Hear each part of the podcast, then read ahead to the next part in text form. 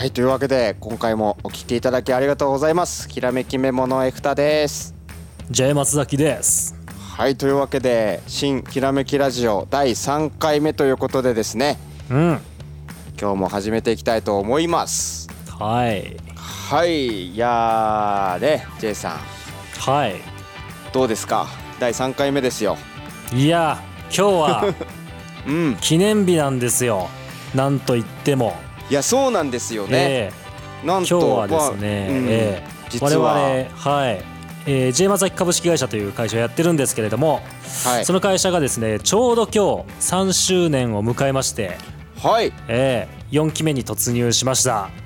はいというわけでおめでとうございます。はいめでたいですね。いやーすごい。3年経ちましたかあれからもうねすごいですね。3ろろあ年続いた。すごい。いろいろありましたね。本当に。いや本当ですよ。はい。えっ、とあれですよね。まず J 松崎とえっ、と、うん。K 管理、はいはいはいはい。えーあともう一人パート、えーで3人でまず始めたですよね。ですです。池袋の乙女堂乙女ロードにアパートを借りてはい。そこでスタートした、まあ、会社というわけで、うん。まあ、そこから後からもね、えっと、私エフタと、えー大地君が加入してくるわけですけれども、はい。いやーどうですか？3年迎えてみて。いやー思ったより大変でしたね。ちょっと思ったより大変でしたいねやうーんまあね。いやでうん。もさ、でもなんだろうねあのー大変にしてるのは我々だからね。なんて言うんだろうな、あのだってさ で今こうドイツにい行ったじゃん。2人とも。はいはいはいはいはい。J さんたちはさ、だからそうなんか国内でやってればそんなまだそんなに大変じゃなかったと思うのよ。いやそうかまあ、なだからなんだろうねこう、うん。やっぱりこう挑戦する気概のある、まあ、J 松崎だからこそこうねあえてこう困難な方にこう突っ込んでいくっていうね。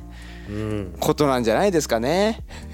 そういうこう性癖みたいのありますよね。まあなんだろう。だからさ、こう若干こうあいい感じに落ち着いてきたなと。このままいい感じに回っていくんじゃないかなっていう風にな空気感が漂うと、うん。こう何かしらのイベントが起きるっていうね、うん。うん、なんかそれの繰り返しだった気がします。そういうとこありますよね。ねなんかありますよねやっぱね。うん。いやまあなんだろうね。まあでもあのすごくこうジェットコースターに乗ってるようなみ感じがして楽しいですけどね 僕は。うん。ごめんなさい。ね、あの ありがとうございます。ちょっと俺だけ俺だけ美味しいとこ取りしてるだけかもしれないけど、いやいやまあでも楽しいですねやっぱね。基本的ー、に、ね楽しい。うん。基本的には楽しいですよね。ええ。うん、いやあの会社は楽しいよ。やっぱり。うん。思うけど。だってすすごいすごい自由じゃないですかだって。うん。ね。もうねこんな自由な働き方があるんだなって思ってますよ。確かにな。うん。戻れないですよねもう。いやもうね正直ちょっとやっぱりこう会社勤めっていうのはもう難しい体になっちゃったかな。うん。さすがに。ういん。やそうっすね。いやいいですよ。あの会社。そんなにねあの難しくないから多分。すいません。僕ごめん。ごめんじゃあ僕はあのどっちかっていうともう J さんたちがもうしっかりこうね手続き踏んで出来上がったところに後からこうお邪魔した立場なんで言えることかもしれないけど。正直ね。いやいやそんなことないですけど。いやでもやっぱりなんですかね。こうね気の置けない中の人とこう友達の延長線上でねこう仕事をする。そんなことそんな甘い世界なんてないよっていう風にうんまあ、ちょっと言われて育ったし、いや言われて育ちましたよね。いや本当それは本当リアルに言われました、すごい言われてましたよね、ええ。なんかそんな、そんな友達同士で会社を起こしてうまくいくわけないじゃん。絶対仲違いするよっていうふうに言われてて、いやまあそうだよなというふうに僕も思ってたんですけどね。うん。うん。逆に逆に友達同士じゃなかったら無理じゃね？って思いません？うん。そんな。ちょっと距離のある間柄でこんなこんなねあの意思決定できないよなって思うんですけどね。うん確かに確かに。うん。いやそうですよね。やっぱ意思決定の時に出ますよねそういう。いや本当だよね、いやまあやっぱりだからそ難しいですよね。だそのやっぱ難しい決断を迫られることはあるじゃないですか、うん。やっぱり。ありますね。うん。しかもさその難しい決断の中にこうやっぱこうお金が絡んでくるじゃないですか、うんね月々じゃあ1人ねいくらもらうのうんみたいなとことか、なんかそういう話もしなくちゃいけない時にうん。それこそなんかこうビジネスライクにじゃああの何々さんはこれぐらいこれこれこれだけのね労働力とかこれこれこれだけの成果を上げてるからみたいな話を、あのしてらんないんだよね多分、うん。してらんないじゃないしてる暇がないじゃないですか。うんうんうんだからそういう時にこうなんだろうなこう非言語的な部分でこう分かり合える関係性があらかじめあるかどうかっていうところうんまあ、こういうところでその意思決定のスムーズさっていうのが、まあ、出てくるよなとうんいうふうに思いますよね。うんはい。あ、コメントの方でもおめでとうございますということでコメントいただいてます。あありがとうございますはい、ありがとうございます。ということでまあまあまあでも言うてまねあのなんだろうねこう先を行く人たちうん。ね、10年20年と会社を運営している方からしたらいやまだまだ3年で何を言ってるんだっていうことなのかもしれないですけど、うん。ねこうこう言い続けていきたいですよね。うん。楽しいぞと。はい。いやそうっすね。うんでねあの、まあ、なんかそういうふうにこう会社勤め会社を経営するって辛いんだぞっていう人にこうねこうなんか一泡吹かせたいじゃないですけど一泡吹かせたい、吹かせたくそういうんじゃなくないけどなんかこう楽しいんだぞっていうのをこう発信していきたいですよいね。やそうっすね。うん。あ確かに。ーはい、まあもちろんなんだろうな。別にその会社を経営するっていうことだけじゃないと思うんですよ。もう最近はね。もういろんな働き方あるんで、うん。うん、もう本当になんだろうな。勤めながらでもお本当に自由に働くっていうライフスタイル全然可能になってきたじゃないですか。はいはいはいはいはい。いやほんとそうですよね。ね、なんか僕らが個人で情報発信してた頃まあそうね56年前ですか？56うん。年前だとどっちかっていうとこうサラリーマンを辞めて好きなことをやろうみたいなうん。なんかそういう文脈が結構主流だったと思うんですけど。そう思いますね。うん。うん。こうい今を今をふとそういう状況を振り返ってみると、うん。結構もう本当に会社をやらやりながら自由なことをやるっていうことがどんどんこう、うん。かんできるようになってきてる雰囲気ありますよね。ありますね。うん。いやだから無理してね前はこうもうしんどいんだったらやめちゃいなよって気軽に気軽じゃないけど言ってたんだけどうん。うんなんだろうな。続けながらね自分の好きなこととか得意なことでうん。あの収入を得る方向性を探っていくっていうのもできるんだったらいいんじゃないとかね、うん。うん、なんかそういう風なえーことも言えるようになってきたかなって気がしますね。うんうんうん。うん。いやそうっすね。なんか会会社という組織の方からもう歩み寄ってきてる感じがします。なんかさすがにこう終身雇用とかさそう。うん。つまりその終終身雇用とかこう個人を縛るような形の雇用形態がもうそもそも通用しなくなってきてるなと。うんだからやっぱりこう働いてくれてる人にもこう楽しさとか自由さとかなんかそういったところもね提供していかないとそうあのこの職場に居続けてくれないぞと。うんうんいう雰囲気はやっぱりこう大企業とか大きい組織とかをはじめ結構浸透してきてる感じがするので、うんうん。うん。時代の方からやっぱり自由度なんかこう来てるから。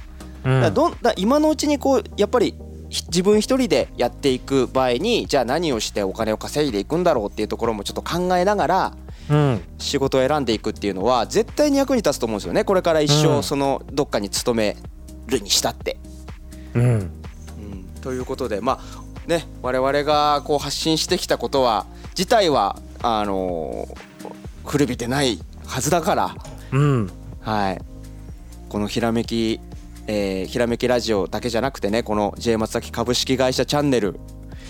100コンテンツありますから、そうですよ。えー100コンテンツ以上あります。これはもう本当に、あの今後色あせることがないだろうとね。そうですね。そういう自信を持って、えええー選んでますからね。本当ですよ、ええ選んでえりすぐってうん。J 松崎節が炸裂してるやつがいっぱいありますからね、これもぜひ見ていただきたい。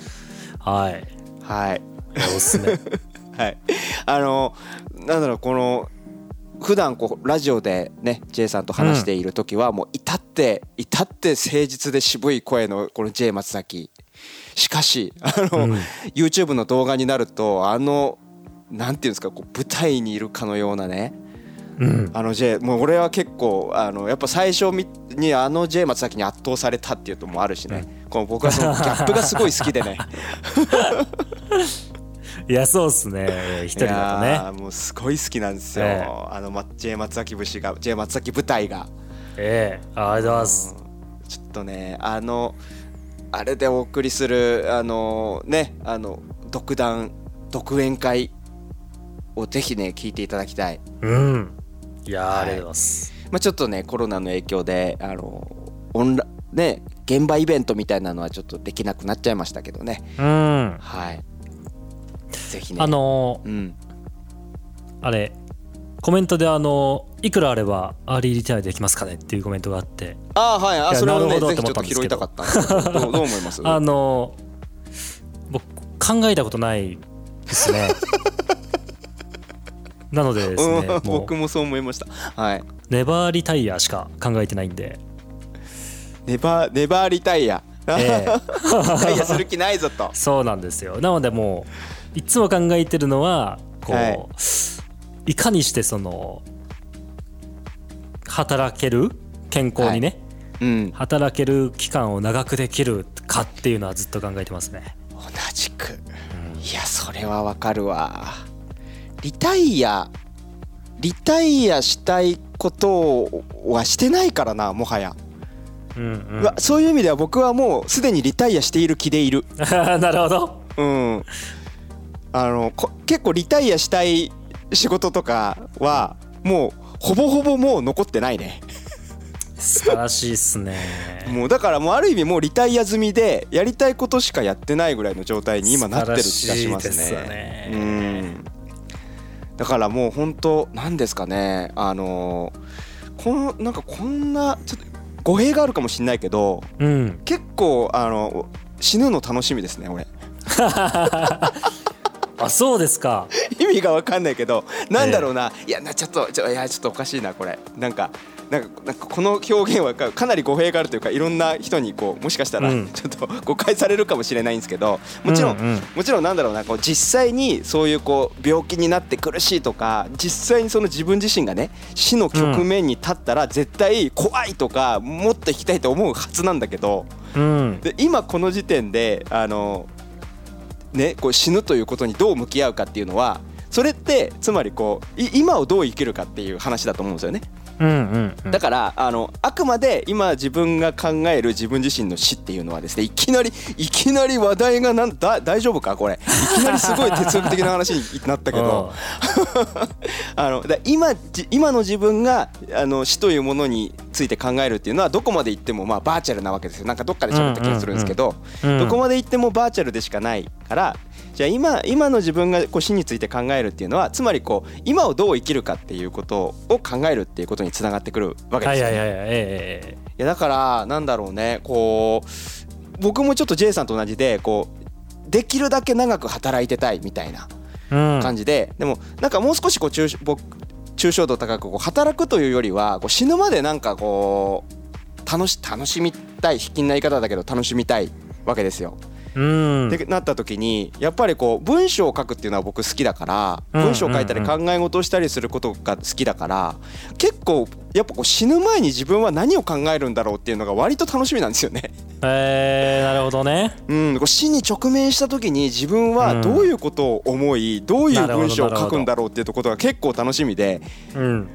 でしかもさなんかあのツイッターでそれ書いたらバズるだろうなとかさうん。あの余命宣告されたんだがみたいな記事俺書くだろうなとか。なるほどね。うん。なんかそういうふうなことをねこう考えたりするんですよね。なんかそういう意味であのーなんだろうこう自分自身のが、まあ死というよりは老い老いていくということですよね。うんうんうん、についてまあちょっと最近向き合ってるなっていう感じしますね。へうん、ーいやそうですか。どうどう思われますか？今の。いやめちゃくちゃいいと思いますけどね。すみません。ななんかいきなり、いきなりちょっと死について語ってしまったな、う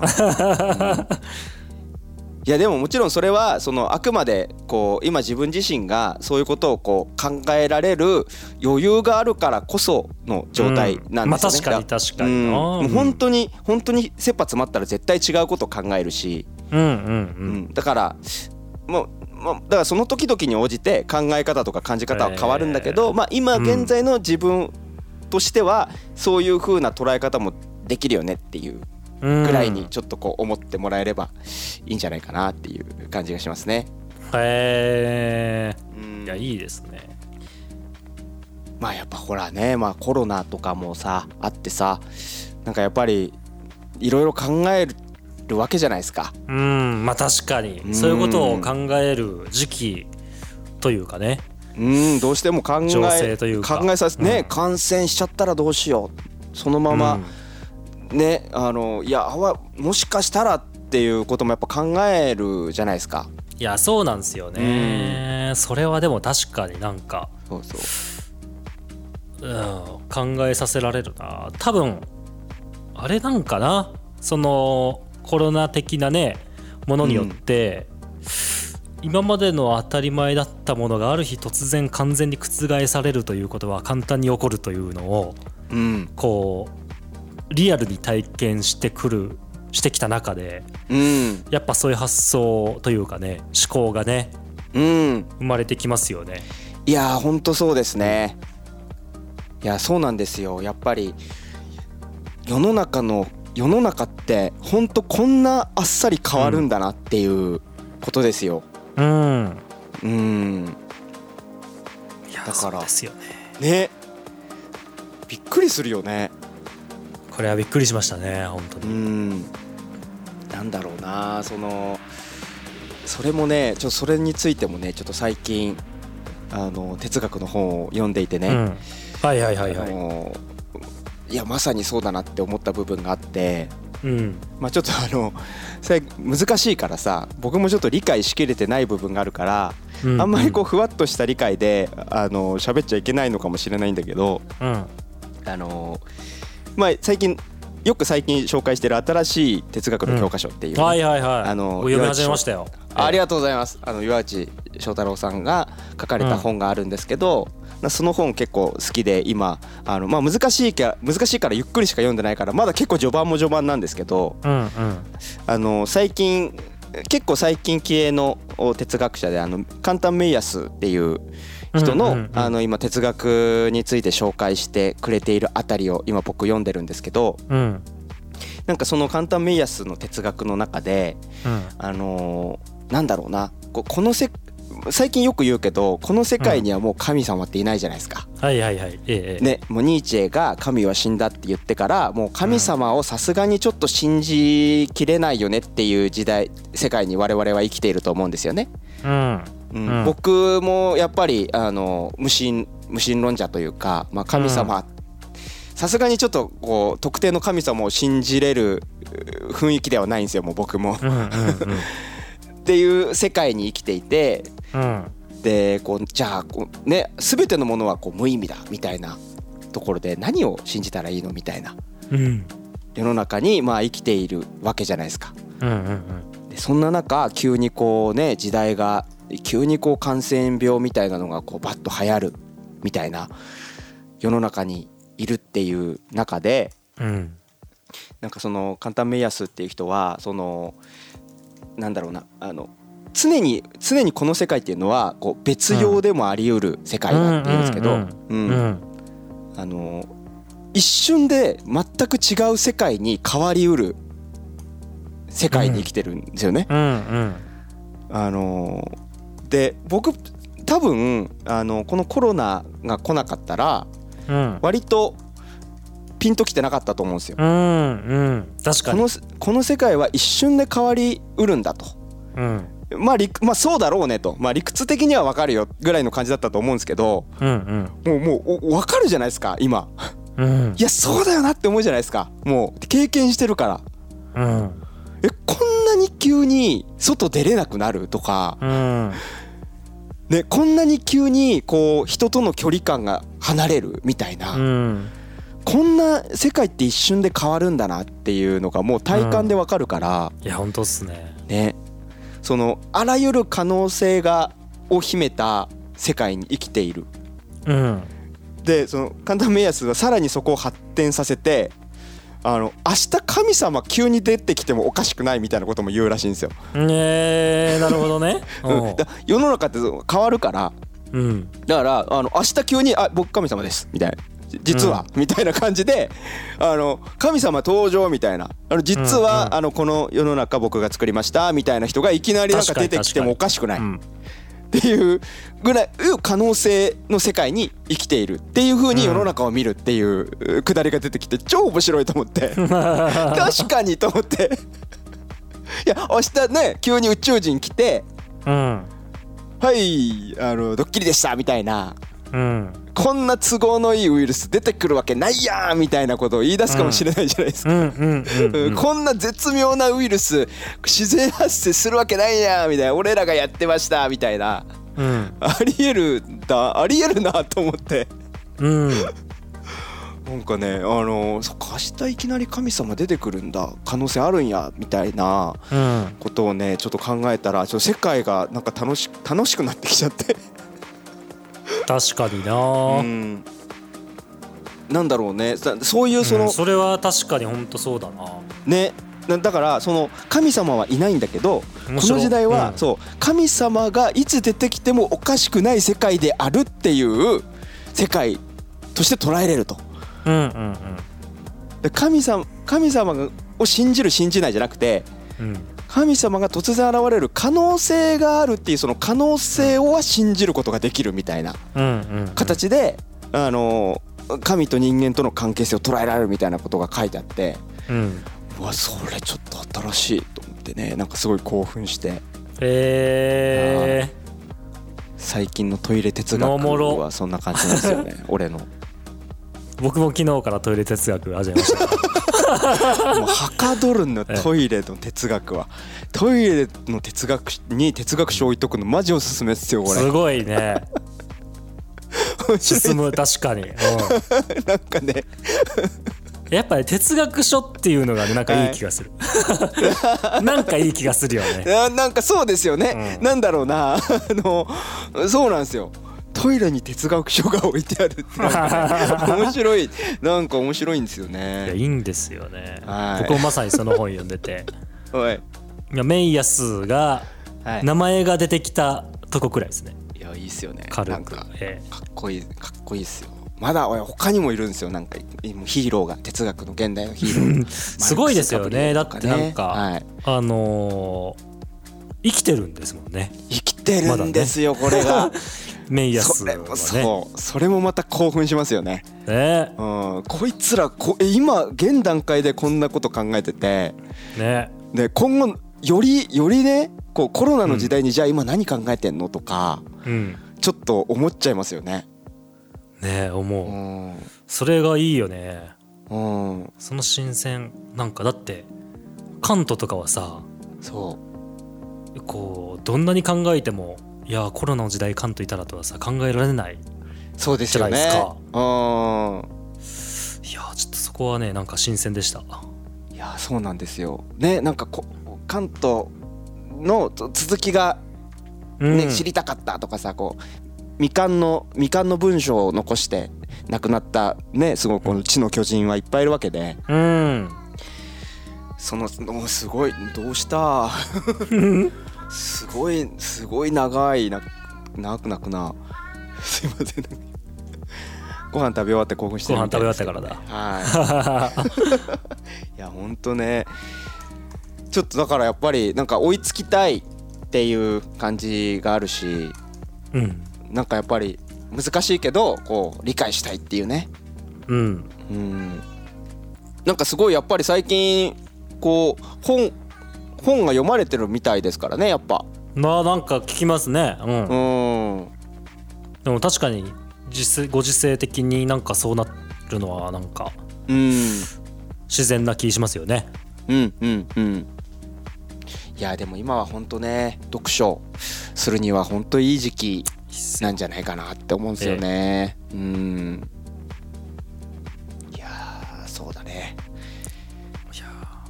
ちなみにメイヤスはベルリンで講義したこともあります。えマジで、うん、いやちょっと俺も正直ドイツにね 興味が出てきた。いやそうでしょ？そうでしょ？そうそうそうなんかこうやっぱり惹かれる哲学者はね軒並みなんかドイツドイツですよ。ドイツ人なのよ、えー、なんかやっぱねドイツやっぱドイツの思想に興味あるんかなっていう気がねちょっとしてきちゃってますね。はいいやそうなんですよね。これはあと12年かけてこの毎週こうちょっとずつベルリンを押していけば来るぞ。マジで。いや本当でも本当1年ぐらいちょっとずつこのやってたら本当なんか行ってみようかなみたいな。GoTo キャンペーンまだやってるしみたいな。落ち着いた頃にはみたいなね。うん。そういう感じになってるかもしんないわ本当ねちょっとなんかやっぱり偉人の跡地巡りみたいなのをさ、うん。うん、少し興味出てきたもんね。あここでそうだよね。ここでニーチェは考え事してたんだ、ね、確かに。うん。なんかひらめくかもしれないみたいな。ちょっとミーハーシーンがね。わ、うん、かる。パワースポット的な 感じでしょ？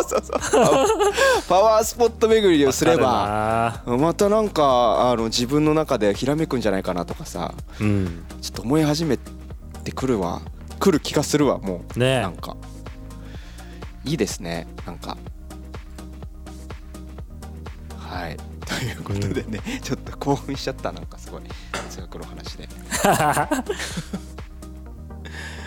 いやいやいやいや。あ嬉しいですね。あの哲学の話あの楽しくてワクワクしながら聞いてますというふうにコメントいただきました。よかった。ありがとうございます。よかった。俺なんかこんな話で興奮 興奮してて大丈夫かって ちょっと不安になっちゃいましたけどね。はい。い。や嬉しいです。あのコメントありがとうございます。はい、ということでね、えー、今日もねえっとアンケートいただいたコメントとかをちょっとこう取り上げながらお送りしていきたいかなというふうに思っております。えー、ぜひですね「ハッシュタグひらめきラジオ」でツイッターで僕らもつぶやいてるんでぜひですねなんかコメントとか感想とかありましたらツイッターのひらめきラジオでハッシュタグつけてコメントしていただけるともう僕ら、あのー、全部見れるんで嬉しいです。あとあのアンケートをですね概要欄に、えー、リンク貼ってあるんでそちらでぜひ感想とか、まあ、こういう話聞きたいとかなんかそういうの送ってもらえると非常に嬉しいです。もちろんあの動画のちゃん投稿欄動画の何？コメント欄？動画のコメント欄にも、うん、あの質問とか感想書いていただけたらそれをちょっと取り上げていきたいなと思ってるんでこういろんな ちょっとねいろんなチャンネルがあってあれなんですけどぜひあのー使いやすいところにコメント残してもらえると嬉しいです。はい。はい。ということでね、えー、早速なんですけれども、えー、スライドを用意してあるのでご紹介したいと思います。はい。じゃん。はい。ということで、えー、ちょっと J さんには見えてないので、えー、読みますね。うん。うん、こちらですね。あの前回9月25日に配信分のあえっとごめんなさい。25日というのは YouTube で9月25日に生配信した分ですね。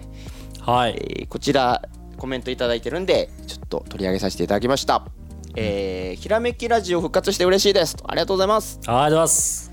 えー時間が空いたことでいろいろとアップデートされているようで興味深く聞いています。ということでありがとうございます、うん。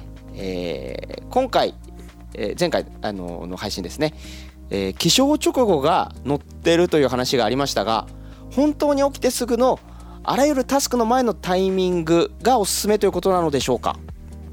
例えば自分の場合起きたらシャワーを浴びたりコーヒーを入れたりするんですがその前と後では全然違うという感じでしょうかという質問です。タスク管理に関する質問ですね。なるほど。あこれはいい質問ですね、確かに。これ、うん。あの多分 J さんが言ってた話だと思うんですけど、やっぱはい寝起きの時間が一う番ん。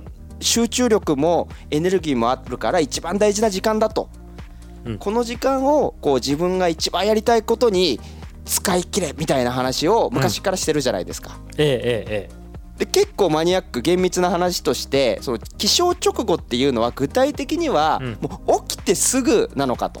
えうんうん。それとも起きてちょっと経った後なのかっていう質問だと思うんですけど、ええええこれ結構 J さんの中でかなりうん。具体的に答え出てると思うんでちょっとそこをまあ改めて解説していただければと思うんですが。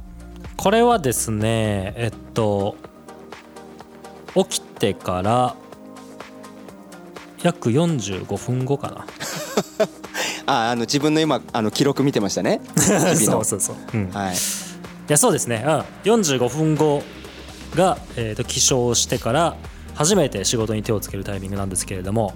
なのでですねまあ起床直後というのは便宜上言ってますが正確には起きて45分後ですね、でですねポイントはですね、まあ45分でも30分でもいいんですけどあの要は起きてすぐ手をつける。もう何もせずにね。もういきなり手をつける。は全然いいと思うんですよ。それでも。うーん。はいはい。で、うん、ただそれはいいんですけどもっといいのはうん。起きて自分だけの儀式があってその儀式の後にやる。がやっぱ最高かなと思っててうん。生産性としては、なので僕はその朝の儀式寝起きの儀式は45分あって、うん。毎日変わらずその同じ手順でやってるんですけどはい。その後にこう最初の仕事があるんですよね。仕事としては1個目っていうのがその45分後に入る。はい。なのでそこのこう儀式っていうのを挟むっていうのがやっぱポイントかなと思いますね。うーん。まあ、モーニンググルーティンとかねあの、はいはい。YouTube で最近上がってますけど、まあ、要はああいうことですよね。うん。自分なりの儀式をそのあらかじめ入れておいてうん。それでさらにこうなんだろう気分とか集中力を高めて最初の仕事に臨むとうん。いやーすごいよね。45分。でも体感的にやっぱそれぐらいな気がする自分も。うんいやそうですか。はいはいはいはい。ううん。ん起きた直後はさすがにぼーっとしてるなっていう気がするし、うん。うん、ただなんだろうなそのぼーっとしてる時間をぼーっと過ごしちゃうとですねうん。あのエンジンかかるの時間かかっちゃうんですようね。ん。だから僕がちょっとまあ正直これはまだ抜け出せてない習慣なんですけどうん起きていやまだ眠いなっていうモードのままパソコンの前に座るじゃないですか。うんでそうするとですね昨日読みかけだったあのインターネットの記事とかが画面の、に表示されたままになってたりするんですよ。はいはいはいはいはい。そうするとですねぼーっとこう画面開いたが最後その記事をまたわーって読み始めて、その流れでなんかツイッターを開いてうん。ツイッターの右側のトレンドを見てうん。でトレンドの中にこう気になるネタとかがね出てると、えーなんだなんだ？ってなって そのニュースを見始めてでそっからなんか30分40分ぐらいこうツイッターからえこう気になる記事に飛んでみたいな感じで、いや無意に過ごしているっていうことを、まあ、結構そこそこやってしまいがちなんですよね。うんうんでそのなんだろうなその良くない流れに入らないようにうん。うんデザインするってのすごい大事だなと思って。ああなるほど。そうそうそう。そうですよね。朝のルーティンを作っておくっていうのはままさにこの、なんだろうなこうまどろんでいる誘惑に流されやすい自分がそっちに流れないようにするためにもすごく役に立つと思うんですよね。うんうん。うんいやちなみに J さんがそううん。やってるモーニングルーティーンってなんか記事ブログかなんかに公開されてましたっけ？どっかにあげた記憶ありますけどね。俺もね どっかで見たことあるんだよね。うん。J さんのルーティンは見せてもらったことあるんだけどちょっとあったらあの、ええ後で概要欄に貼っておいてもらえますか、はい。はい。あります。えーっとですねあのーそうまさにこう朝の要は儀式が大事だっていうのはまず一つやっぱ脱線防止って今吉田さんがおっしゃってくれたこう失敗パターンに気づかないうちにはまり込んじゃうっていうねうん。のをまず避けるっていうために大事。はい。で寝起きって一番こう頭が冴えてない分なんというかこう理性が働かないんで、うん。働かない。ええもう目にしたものを片っ端からね気になっちゃうみたいはない。状況だと思うんで、そこでのですねこう失敗な落とし穴にこうはまらないようにするために決めとくというのが一つ。うん。でもう一つは、まあ、分かりやすく言うと準備運動でうん。朝頭ね一番最初にこう一番頭使う仕事をこう集中してやっていくためにそれをこうさらに加速させる準備運動として、うんえーとまあ、例えば朝コーヒー飲んだら超皮脂がいいということであればそれはもうルーティンに組み込んだ方がいいと思うんですよね。うん。うん、であとはまあと僕いつも田畑式トレーニングで4分間運動してるんですけどはい。そういう運動した方がうん。そうそうそう。運動した方がパフォーマンス上がるっていうのであればそれをもう朝儀式に組み込んでおくことによってその最初のファーストタスクのこうパフォーマンスはさらに上がるとうんうん。いうことで、まあ、要は準備運動をすることによって生産性を上げるっていうのがもう一つの目的。であともう一個がですね、えっと、これまあよくありがちなパターンなんですけどあのハードルを下げるっていうのが起きるハードルを下げると。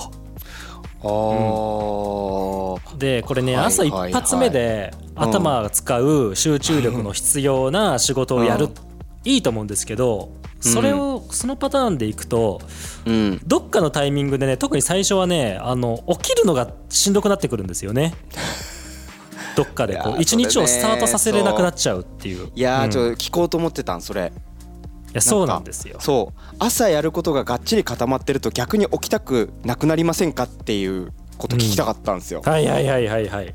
ありません、ね。どうですか？ありません？そういうこと皆さん。ね。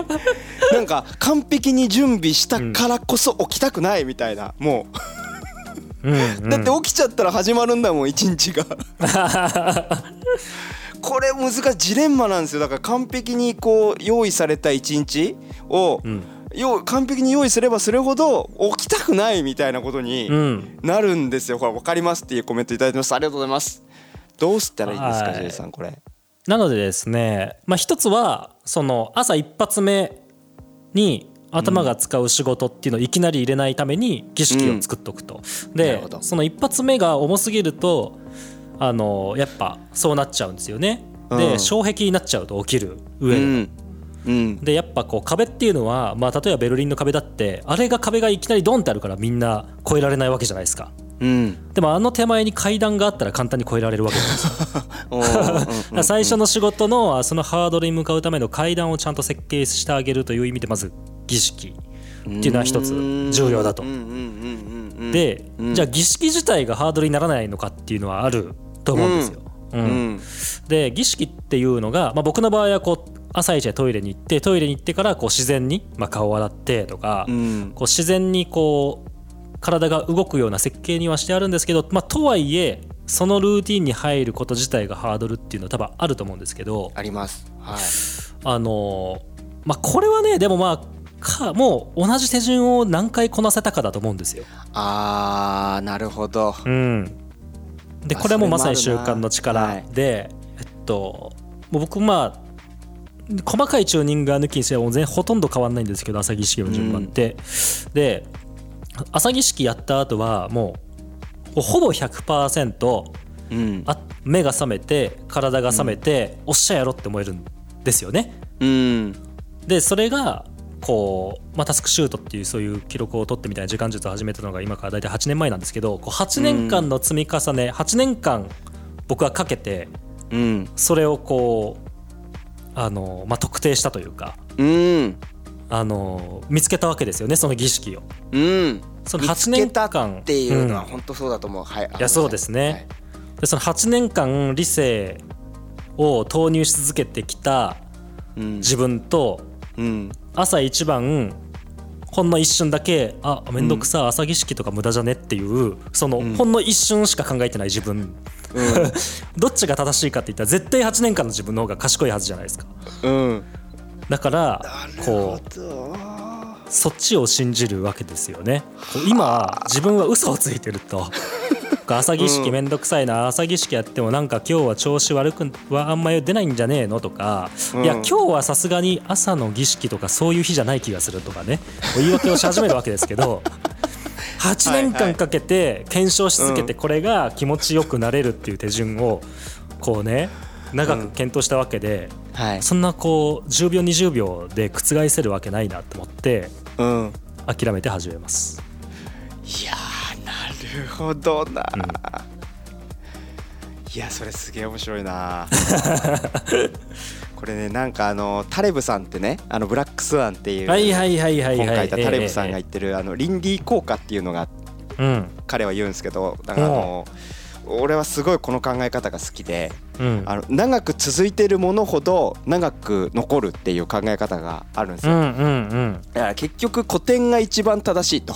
はいはいはい。なるほどなるほど。古典っていうのはそのなんか突拍子もないことを言ってたり当たり前のことを言ってるようで取るに足らないもののように見えるけど、うん。こう時間というこう何こうなんていう切磋琢磨というか時間というこうふるいを抜けてくぐり抜けてうん残っているものばかりなんですよね今残ってるのって。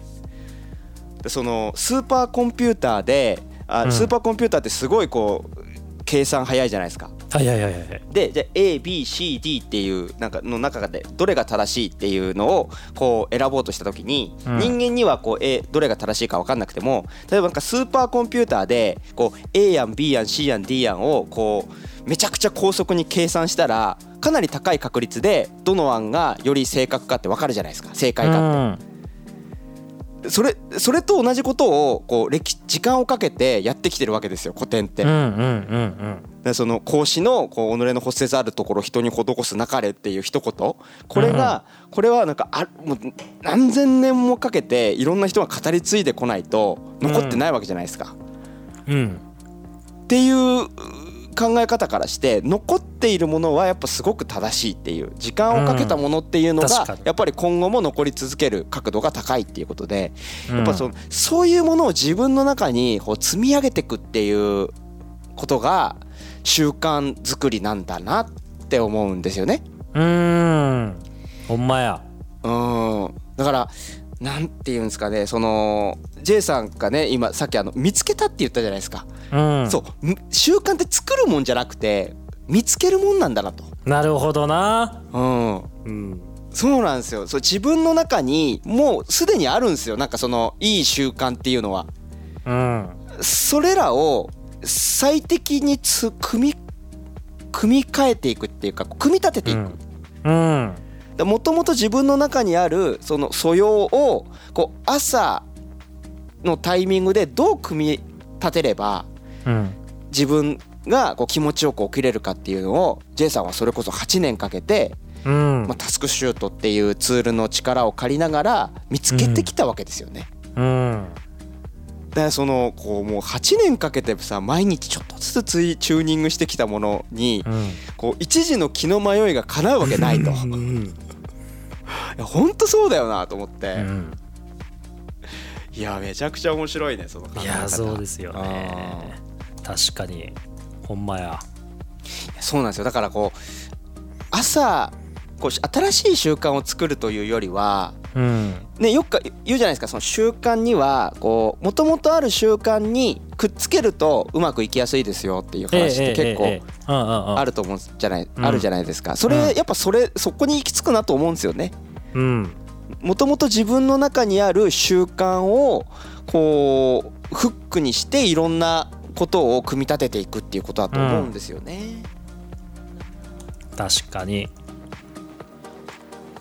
こう今からそう,、今からあ朝のじゃあルーティンを作っていきたい組み立てていきたいって思う人にうん。なんかこうアドバイスがあるとしたらなんかどんなものがありますかね？うん。まあまずは階段にしていく。もうとにかくもうねうん。自然にできると。うん。でね本当にこう設計された朝儀式ってねうん。いつやっても結構感動するんですよね。あ今 今ちょうどこれやりたかったっていうタイミングで来るんですよ本当に、えーえー楽しそう。何それ。なのでねまずそこ、うん。そう。もうこれしかないわ 今はっていうね。めっちゃいい。朝朝じゃあ自分の、ええ。自分の作ったあのー朝ルーティンプランに感動してるわけだ。感動しますね僕は。もう毎日感動めっしますちゃいいえめっちゃいい朝じゃないいやそうなんです。つさて次はあそう今このタイミングでコーヒーだよねみたいな。そうなの。もうねほんとそうで。うん。なんかもうトイレ。まあ超簡単なのはトイレ。まあ絶対朝はトイレ行きたいんで。はい。トイレ行ったら手洗いつつ、うん。あそうついでに顔も洗いたいんだったっていうのがうん。手順にあるでしょ、うんいやもうでねもうすでに登録されてるっていうね。そうそうそう、うん。そうそうそうそう。そうこれベストっていうのと でそれやったらはい。次僕絶対体重計乗るんですけどうん。朝ってお腹空いてるじゃないですか。うん。でトイレ行ったじゃないですか。うん。ちょっと軽くなってるじゃないですか。絶対このタイミングで測りたいんですよ 体重が一番低く見えるから。わかるわかる。そう。おっしゃ!っつってだからこのタイミングで体重測れるってなって。もうそこしかない。そこしかないよね。そこしかないんだようん。もうでここ逃すともうコーヒー飲んじゃうもんね。そうなの。ちょ水分取っちゃってなんか一回水分取っちゃうとあもうこれ水分入れちゃったから正確な数字出てないってなって もうその日体重乗らないんですよ。体重計わかる。すげえわかるんだけどそれ。う、うん、で廊下に出て体重測って ではい。あー体重はよよっしゃ軽い軽めの体重出たってなって。で次が水飲むんですけどあまあもうね 体重計乗ったから水飲めるってなって。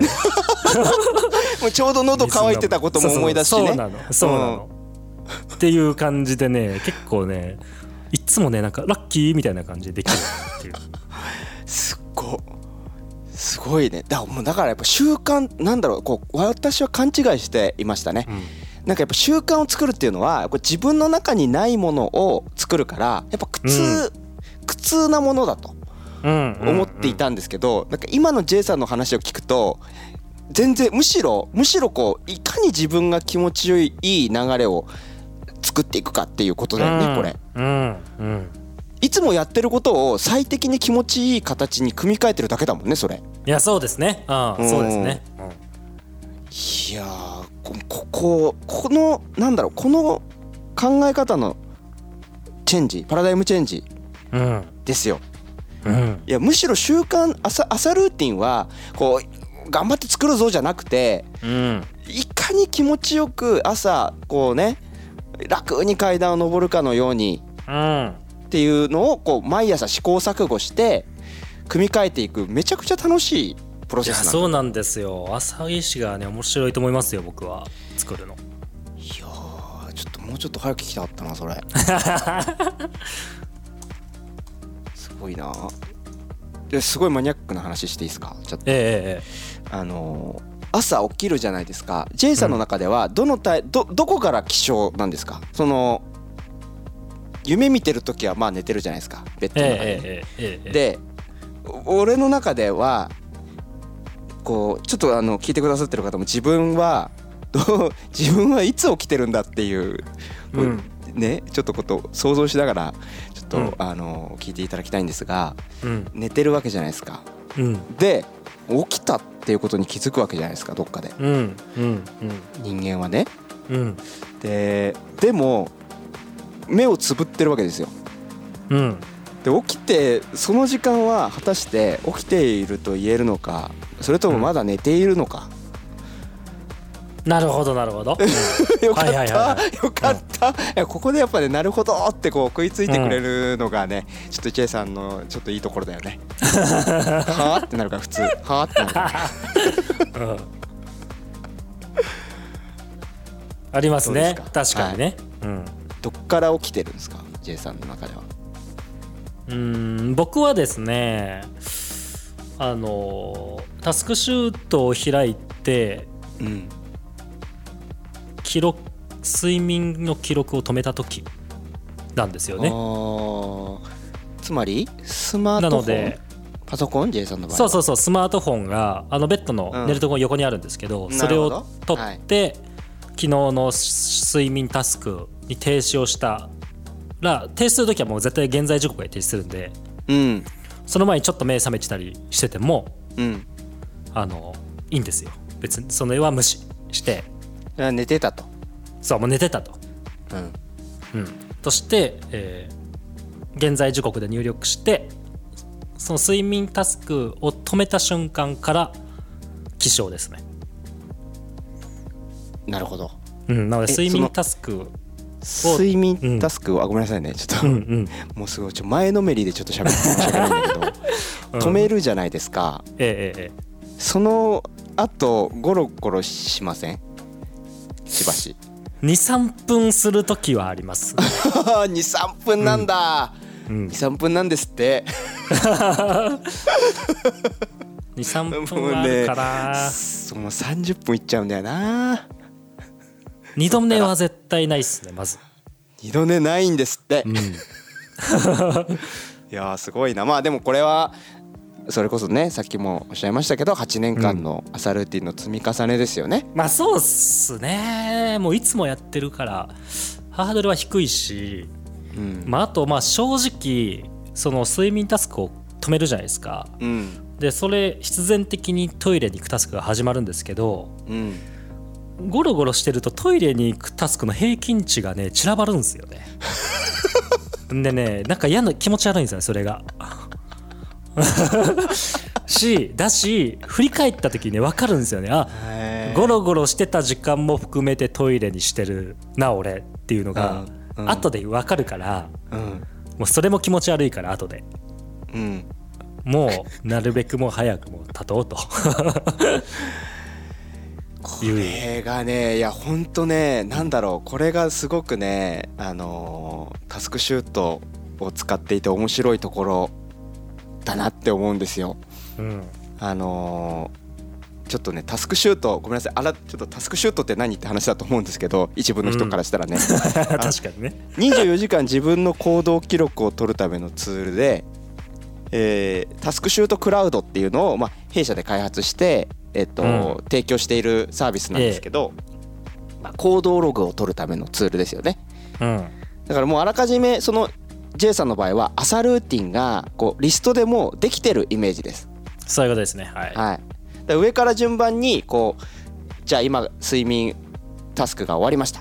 じゃあ次は、えートイレに行くタスクですっていうことで自動的にこうスタートストップスタートストップってこうやっていくっていう感じなんですけど。うん。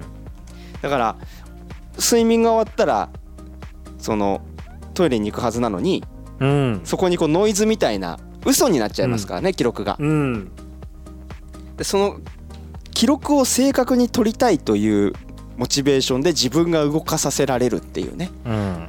うん、いやこれは一つメリットだと思うんですよねすごく。そうっすね。確かにね、おそれはあるな。いやー、うん。面白いな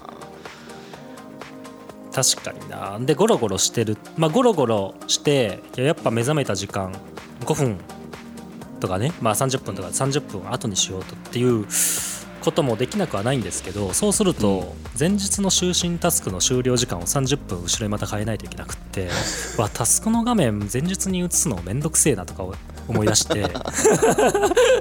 もうこのまま起きてしまった方がむしろ楽なんじゃないかな 面白いな。とは考えます。うん。いやなるほどな。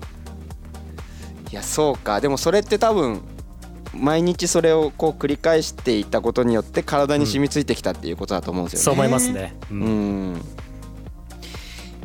だからやっぱそうっすね。あのー朝起きたら何をするか。す最初に何をするかっていうところをこう結構厳密に決めとくっていうのが大事なんですね、多分ね。うん。ううん。ん僕もちょっとそこをもうちょっと固めなきゃなって思いましたね。うんななんかいろいろ試しいろいろ試しちゃってるせいで自分の中でちょっとブレてて、うん。結構ねあの目薬をさすとか、まあ、それこそトイレ行くとか、ちょっといろいろ試した結果うん。何しよっかなって朝に考えちゃってる自分がいてねなるほどなるほどなるほど。もうだダメなんですよ。朝の時点でうん。何からやろうかとかうん。考えてる時点でもう負けちゃってるんですよね。うんなるほど。ねそうか。それは確かに、そうかなるほど。せめて悩むんだったら J さんみたいに起きたら次はトイレに行くっていう風にあのもう決めといて、うん。そうすればあのトイレに行くのか行かないのかで悩むじゃないですかうん。その二択だったら悩める。確かにいいんですよ。確かに。確かに確かに。そうかもしれない。そうやるかやらないかぐらいの二択で悩むと、悩むんだったらまあ勝つるんですけどうん。それ以上の選択肢があるともう負けしかないんですよ。特に朝のね、こう体がもっと休んでいたいみたいな要求がある段階でうん。選択肢がもう3択以上あったらもう負け。なるほどねそうかも、ん。もうデッドオアライブ。絞るの大事だな。そう。いやこれはね本当大事だなと思うんでだからそのい前日に用意しとかないとダメだよね。もう朝何するかはうん。せめて。うん。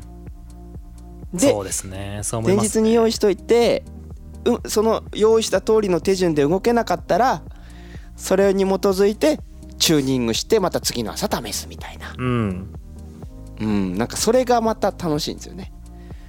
うん。楽しい。うんね朝儀式。うん。朝儀式の話まさかこんなに。これがちった。そうなんです。できるだけシンプルにうーんいろいろチューニングしていく。うんまあだから最適な順番を見つけるってことですよね。そうですね。うん。朝儀式。あのタスクシュートクラウド初心者はまず何をおすするのがおすすめですかっていうねコメントもいただいてるんですがはい。えっともうまさに朝儀式はおすすめの一つでこの朝儀式をこういかにうまくうん。100%の達成率になるまでこう作り込むっていうのをねやる過程ってすごくね僕はいろんな知見が溜まっていくなと思っててうん。やっぱね一番溜まるのはね意志力ゼロで自分はどうやって動かせるのかだと思うんですよ朝儀式のやっぱ醍醐味って。なる。ほど。うん、うん。でこのね意志力がなくても動き出せるっていうどうやって自分を動かすかっていう問いってもうねいろんな時に使えてそれこそなんかね試験勉強をねしないといけないけれどもしたくない時。うんとかっていうのも、うん。やっぱ意志力ゼロで自分ってどうやって動くんだろうっていううん。問いから始めることによって切り崩せていけるんですよね。うん。なのでねそこの知見がやっぱ溜まっていくって面白さがやっぱ朝儀式にはある。いやーなるほどね、いやー面白いな。その意志力というこうなんだろう思い込みじゃないけど、まあ、必ずしも幻想とは言えないんだがうん。そのなんだろうねやる気さえあればできるみたいなうん。考え方ではたどり着けない境地があるんですよね。あるよね。それはあるよね。いや面白いな。そう意志力がゼロの時自分はどう動くのかっていうことをまず知っとかないといけないんですよね。うん。ですね。いやほんとそれはあるね、うんあのーうん。意志力ゼロで言うとちょっと個人的な悩みになっちゃうんですけど少し話ずれちゃったら申し訳ないんですが朝からちょっと飛んでですね、夜？夕方になってくるとさすがにちょっとこうコントロール自己コントロール効かなくなってきません？期間がなってきますね。うん。ねなんかなんだろうなあの午前中同じ仕事でも午前中やったらもっと早く終わるのに、午後だとなんかボケーっとしてうん。しまってちょっと時間かかっちゃったりとか取り掛かるのに時間がかかっちゃったりとかうんしちゃうんですよねやっぱり。どうししちゃいてもますね。うん。どうしてます？なんかもう午後基本的にまず期待してないですね。午後の自分に。午後の自分にまずは期待しないと、いやそうですね。あで、まあ、午後はもう本当にねウイニングランというかーもう、うん。あの流しですよね。なので流し運転のタスクしか入れなくてうん。入れたとしても楽しいやつがいいですねやっぱねそれはそもう何時ぐらいから始まるんですか？何時に起きたとして何時ぐらいからそのウイニングラン始まるんですか？J さんの中で。13時からですね。もう朝早食後。くない？早くない？ウイニングラン。もうウイニングラン早いですよ。何時何時に起きてるんですか？だいたい6時前後なんですよね。えなるほど。6時に起きて45分後に仕事開始して、そうそうそうそう。えで12時ぐらいに飯食うわけですよね？そうですそうです、はい、で13時からウイニングラン。で13時はね13時からまあ大体20分ぐらい昼寝するんですけど。はい。で昼寝して起きたらもうまた頭ぼーっとしてるんで。はい。もうそっからはもうね期待してないですね。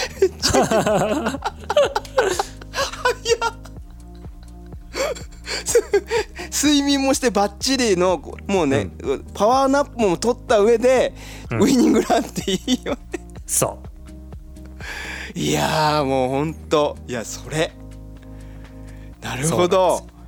うでねまあ、うん。16時ぐらいまではまあ仕事タスク入れるんですけど、うん。でも単純作業多めうん。ですね、うん。なるほど。もうなんていうんそこはもうあ期待してないから、まあ、できたらラッキーぐらいの感じの、テンション。そうですね。うんあのまあ絶対タスクには入ってればやるんですけどうんうん。別になんかこう何かを前に進めないといけないみたいなことは入れないですね、あーなるほどね、いやーでもなんか勇気出るなそれ。マジで。いやそうだよね。いやそうだよね、うん。いや思って俺もうすうすね気づいてたの。あの午後は無理。うん。頑張れ頑張れないよなと思ってその午前中ほど絶う対、んで疲れるもんだって。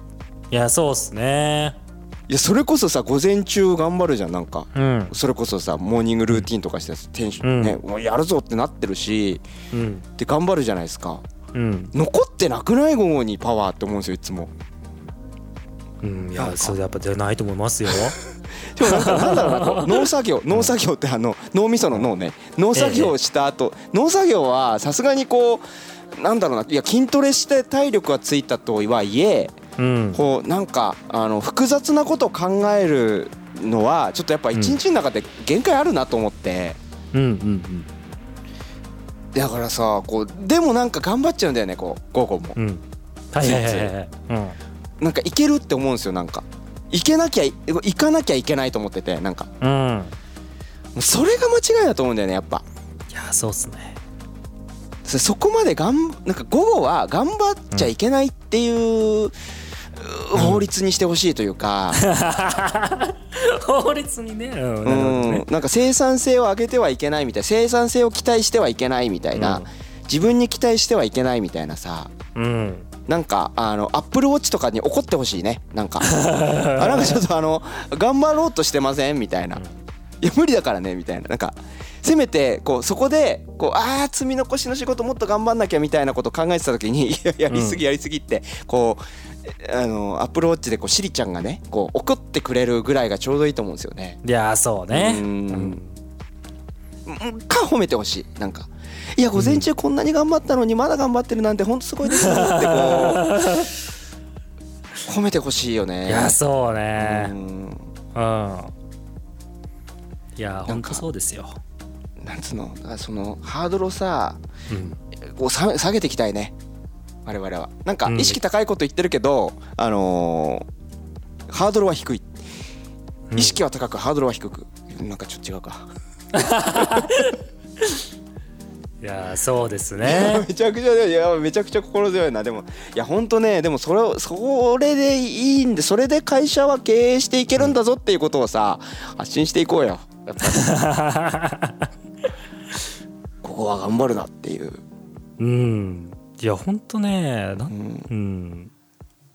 すごいよやっぱ単純作業かそれは。いやあれマジやりたかったんだよなみたいなやつ。うん。うんあのあのツール触ってみたかったとかね。あーいいね。うん。は入れてる。なるほどね。どっちかっていうとこうやりたいっていうモチベーションで動ける仕事を午後に置いとくっていう。それにしよう俺も。いやいいこと聞いたな家事家事系マジで。だね。もう家事系はね ここぞとばかりに入れて。午後に詰め込んどくんだ。午後に入れて。いやーなるほど。いやでもそれいいな、うん。俺もそうしよっかな。午後。ごどうせさどうせも頭回んないのよ。そでもなんかね頭回んないんだけどう、うん、あのながらなんか作業してるとこう回るのよ。天の弱なんだけどわかる？すごい。なんかさ、うん。あの家事をやってるとなんかああの仕事そういえばとか、うん、あちょっとこのそうそうこういうネタ書こうかなみたいなこと思いつくんだよね、マジそう。なんかねあの逆にパソコンの前に座ってない方がクリエイティブになれる、いやそうなの。午後はね。うん。で完全ね完全に電源オフもしちゃダメで、おその話も面白そうだな。うん。そうそうそう。あもうねこれもうコンピューターもそうなんですけどはい電源をオフにするぐらいだったらねちょっとねつけといた方がね壊れないんですよ。あのマシンってやっぱ。おず1年ぐらい電源オフって急に立ち上げると壊れるんですよ。ーへえいうじゃあちょっ何もしてなくても動かしてた方がまだマシで、うんうんうん。もうそれみたいな感じでねこう、う人間もこう完全に電源オフにするとうん。次の起動がねうんすごい大変化できなくなっちゃうんで。いやーわかる気がするな。ちょっとね電流は流しとくみたいな、なるほどね。うん、午後はだからその完全もうやらないじゃなくてうん。あのそれこそウイニングランというか、うん。まあ午前中ほどは力は出ない当然だと、うん。もう流しでいいから流しです、まあやりたい仕事をやればみたいなぐらいにの感じで自分を動かしていくと、うん、だから週にね2回はもう筋トレだし午後1、はいはいはい。筋トレだからで超いいんですよ。あのどうせ午後動かないから頭。うん。ラッキーっていう感じ。それはもあーきやることあるわみたいな。ううん。なるほど。いやでもやっぱそうだよね。ちょっと頭使うにしてもちょっと午前中とは違う使い方しなきゃいけないなっていうのはねずっと思ってたんですよね、うんまあだまあ人は人と話すとかはいいかもしれないですよね。午後どうですか？あ人と話すといいと思います。うん。うん。あの俺も、うん、そうそう。なんかあごめんなさい、うん。脳が疲れてきた時に唯一できる仕事って何なんだろうって思って、うんあのいろいろちょっと自分の中でこうピックアップしてみたんですよ、はいはいはいはいはい。うん、あいいっすね。どうですか？ちょっと聞いてくださってる方もぜひねちょっと、うん。なんだろう思い浮かべてほしいんですけどあのいやそれこそ頭が疲れてる時もできる仕事ってなんなんですか？ちょっと自分の中で。ちょっと思い出思い浮かべてほしいんですよね。聞いてみたさもあるし。ね僕はねこれもう引き出し勝負ですよね。ね。僕はあの人と話す仕事だったらできるなって思ってやっぱり。なんか打ち合わせとかまあうん。こういうねあの J さんとのラジオとかはもううん。夜でもう夜も深まってますよ。うん。でもやっぱりできる。まあ別に仕事だと思ってないけど。ううん。ん俺もできる？じゃあやっぱこういうこう人と話す仕事は午後でもいいなとかね。うん。っていうのはちょっと分かってきたかなちょっと午前中だともったいないかもなっていう感じはするし。うん。意外となんかねそういうタイプの人多いみたいで僕一緒に仕事してる人。えー、うん。うん。だからちょっとだから結構なんか午後午後とか夜に打ち合わせしませんって言うと喜ばれるのはあなんかやっぱタイプ似てんだなとかちょっと思ってたりね、うん。うん。えーしますけどね。どうすか？こう頭ゆるゆるでも動ける？できる仕事。うん、僕はね、まあ、さっき言った、あの運動系とうん。あとやっぱミーティングっていうかこういう配信系はねまさに僕もそうで、あのこれベルリン時間14時からなんですけどこれもベストタイミング。あもうねこの時間にやるにはうん。ちょうどいいですね,、すね。だったら、えああとね意外とねうん。意外とこれいけるっていうのがうん。読書メモまとめ。おおこれ結構午後いけるなるほど。まとめる系ありかもね。そう。そういう。あの Kindle でハイライトしたとことあと、メモもたまにするんで軽くね。はいはいはい。それをなんかこうリストで見て、まとめてくんですよノートに、うん、でそれはね意外と午後できるっていうかなんか楽しいんですよね。やっぱ知識はもうあるから。うん、うん、でなんかあこれさえまとめたかったんだみたいな。感じのノートにしていくのはね結構いける。いやちょっとそれはでもやるわ。明日から、うん、あのー、なんだろう。その俺もちょっとこうまとめるっていうところから、うん、なんだろうな。あの新しいアイディアを出すところまでやろうとしちゃってたのよ。今ちょっと言われて気づいた。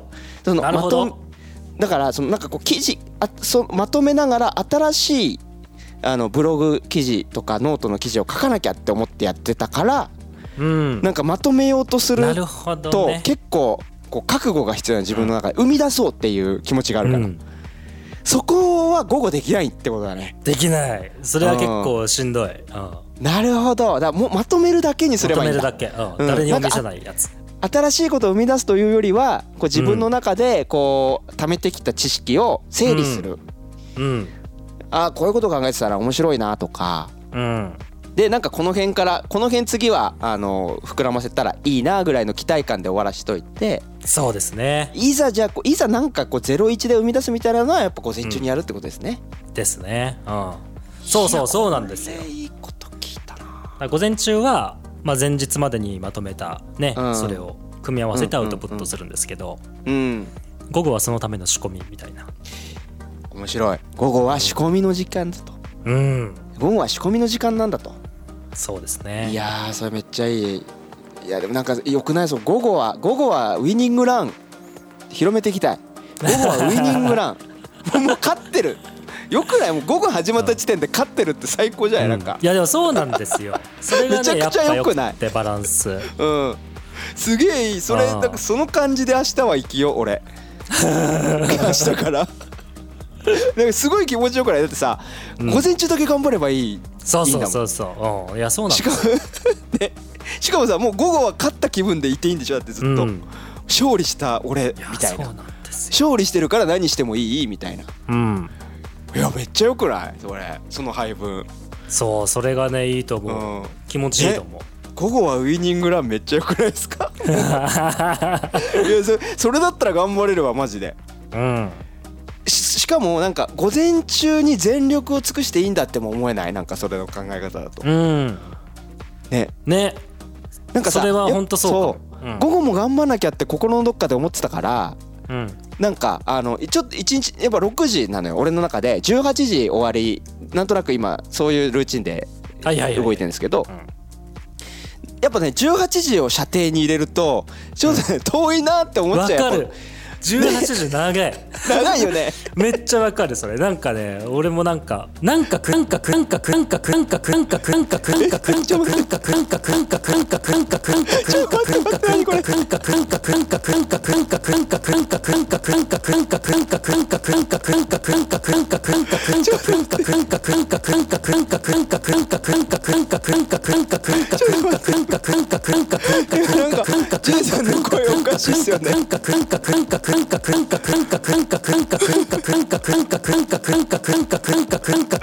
今俺の声しか聞こえてないですよね配信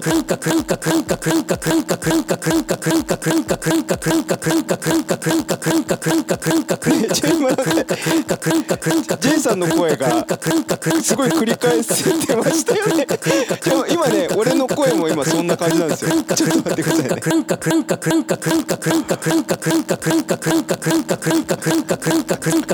ちょっと待って。ジェイさん？ジェイさん？ジェイさん？聞こえますか？あ聞こえますか？ごめんなさい。あの今配信配信に今俺の声しか載ってないんだけどで皆さんにはちょっと聞こえてるんだけどあの今あの皆さんあの J さんと今あの会話できてます。大丈夫です。あの J さんのね J さんの声がね永久にループしてたのよ今。あマジで？えー、何なんだろう？えちょっとあの J さんの声戻しますね。あのちょっと今僕の声しか載ってないんで。はい、すいません。あもしもし J さん。いやすいません。何かマイクがバグりました。バグってたね。いやもうなんかさ なんか J さんがマックスた。マックス声張ってるところで、なん。かループしだして。いやもうなんかなんかなんかってなってたのさっき。俺が俺がなんかあの J さんをコントロールしてるみたいになってて。いやーなんかさまさにさこう一番盛り上がりのピークのさい やでその後いやなんか9時5時っていうねこう常識があるよねっていう話をしてて。ちょうどねなんかのとこで途切れてループし始めて、うん。絶妙な感じ。後で聞いてマジで。何が起きたと思うからマジで。なんか9時5時っていう妄想がありますよねはい。っていうこう絶対共感してもらえるだろうと思ったのにもかかわらずうん。あの無音だったから僕はね怖かったですよ。あの俺音も聞こえなくなったから俺の方は。あそういうことね。そういうことね。え、はい。ここでノーリアクションみたいな。怖かったー。いやちょっと後でねぜひちょっと聞いてみてほしいすごい絶妙だったからマジで。あーびっくりした。ねえいやすごかったですよね。カンカカンカって。なんかなんかなんかみたいな。貯めるな J さんと思ったの。なんかめちゃくちゃ貯めるやんここで。っていやちょっとバグってたんですねあれね。いやーわかりました。たわかりました。すごいな。ねあのえいや本当あの9時5時の話ね。えそうなんですよ。9時5時っていうね妄想があるからねなんかねうん。あの5時とかね18時とかを目指しちゃううん。とかあるじゃないですか。いやそこなのよ、もう9時5時で幻想なんか9時5時で帰りたいっていう話あるけど、うん。9時5時でもちょっと長いよ長い。長いよ。いやーもう本当だね。いや本当そうだわ、いうん。や無理だよね。15時17時まで。集中力続かないよ。うん続かないっすね。うん。い理想やでもはねこれはね続けうん。言い続けたい本当に。理想は。昼寝、うん。昼寝し終わって起きてうん。あ今日も重要な仕事もう終わってんだったっていうのが最高。あ気持ちいいねうん。それ。え何しよっかなみたいなね。そうそうそう。あもう勝ったんだったみたいな,、うんなん。かあもう勝利してるんだったそうなんですよ。うんらもうそこからはもう加点しかないからね。そうなのそうなのそう、うん。そこだなそれだな。いやなんかねなんだろうね。あの臆病だったな自分って今ちょっと気づ反省しました僕。あそうですか。つまりその午後もあるんだって思うことによってうん。こう午前中ちょっと気を抜く理由にしてたうなと思って、んなるほどね。うん。それはあるあるだよな。そう18時まであるからまだ18時まであるんだと今日。うん。ね。って思ってちょっと午前中午前中やらなきゃいけないことあるんだけどもうちょっとこうこれやっちゃおうみたいなうん。甘い考えをしてたね。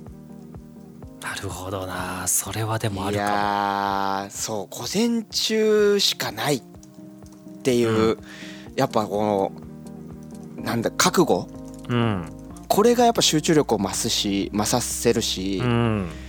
うんだからなんかこうやっぱ甘えだったね。午後もあるって思ってたのは、うん残業残業は甘え。あやばい。ここだけ切り取ったらマジで炎上する。マジで炎上する。ここだけ切り取ったら。これこの長い長い長い文脈ありきでの 今の発言なんでうん。ここだけ切り取んないでほしいんだけど。自分との対話の中でねそうですね。まだまだ一日があるって思えば思うほどうん。こう薄くなっちゃうんですねい多分ね。やーそうですよ。うん、午後はもうウイニングランのためなんだと。うん。うん。いや素晴らしいね。素晴らしいなその発想は。いやいやそうっすね。そこのバランスはね本当一日のバランスは難しいっすよね組み立てるのが。うん。まあやっぱなんかそう考えると確かにちょっと今チャットでもね、あのー質問があったんですけど、うん。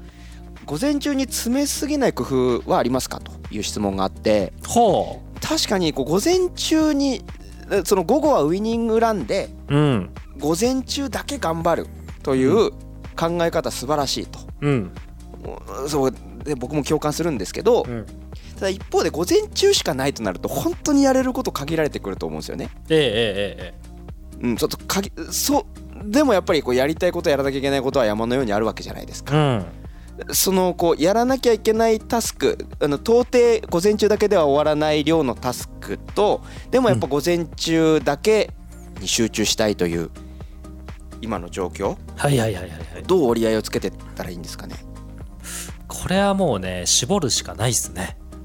絞るしかないよね。もうね、うん。あの、まあ、パレートの法則というか20対、ねはい80の法則とも言われますけど、もう本当に重要な仕事っていうのは20%しかないと。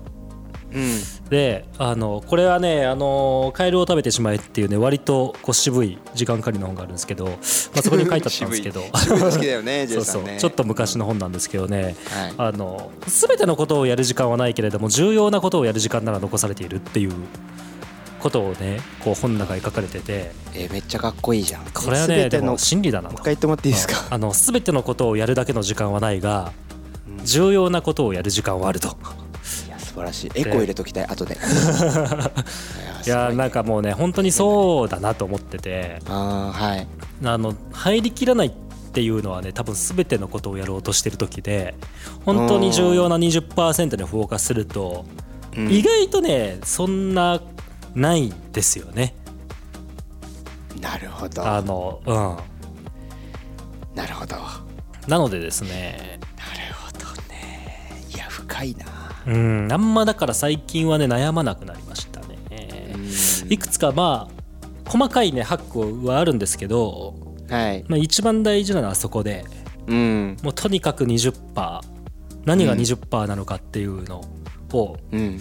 こう考え続けるで絞り続ける、でそれのもとでうん。うん。で僕はタスクシュート時間術でいつもクローズリスト立ててるんでうん。もう12時超えるタスクは絶対いらないですね午前中に。ああもうじゅそこでもう絶対この中で終わらせるんだと。そうなんですよ。で全部全タスクに見積もり時間1分単位で入れてうん。もう確実にというかもうぴったり12時には終わるような分しか入れない、でちょっとねこね。う欲を出してねうん。30分多めに入れてたりするとね 絶対だ絶対うまくいかないんですよ本当に。なんかいや途中言うて途中でアドバンスでね早く終わるタスクあるだろうとか思って入れても、絶対うまくいかないですよそういうの。絶対終わんないのよそれ。そう。あ本当にね見積もりうん。きっかり見積もって12時は超えない。分しかやらないし超えるんだったらもうギリギリまで削りますね僕は。あの朝のタスクリスト作る段階で。あもうじゃあ用意ドンする、まあある意味用意ドンする前ってことですよねそうれですねえ用意ドンする前に、もう絶対12時前に終わるように、えうん。こうこうなんだ厳密にこうギリギリのとこまで、いやうんじゃあこのタスクはじゃあ、うん、本当は30分やりたいけど25分にしとこうみたいなうん。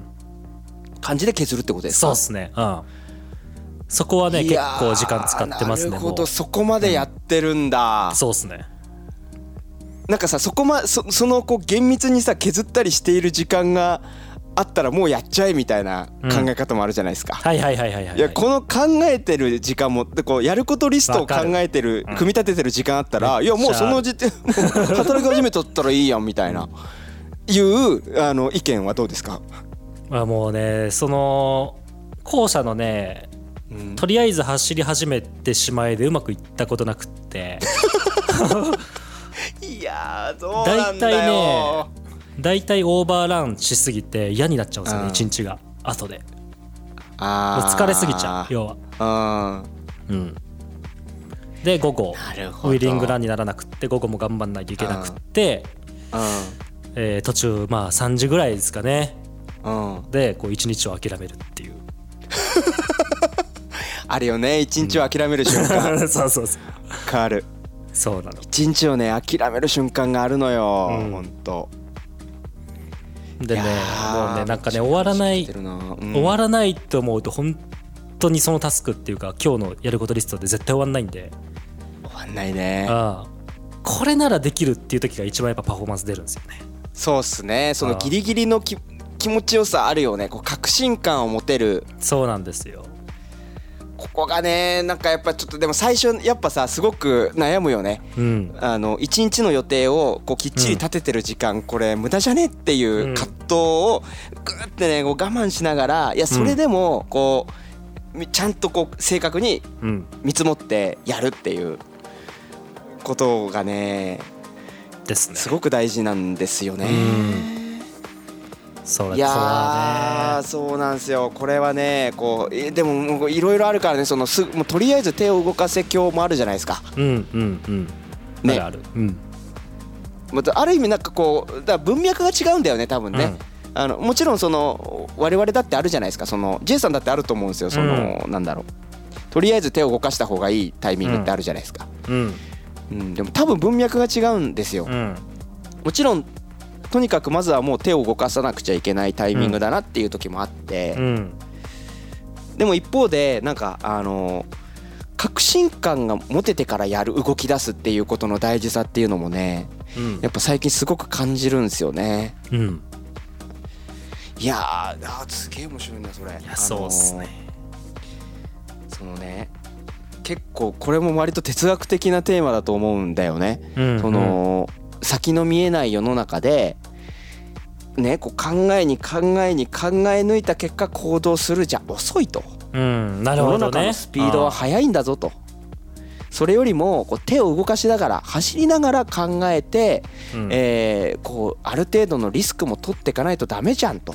うん。いう風な考え方もあるじゃないですか。うんで僕結構そうそうだなって思ってたんですよね。うんうん。うん、なんか確かにこうあんまり考えもうどっちかっていうと僕もこう考え込みすぎて行動できないタイプだったんで、うん。あのーよくだからとにかくこうまずは動かなきゃっていううん。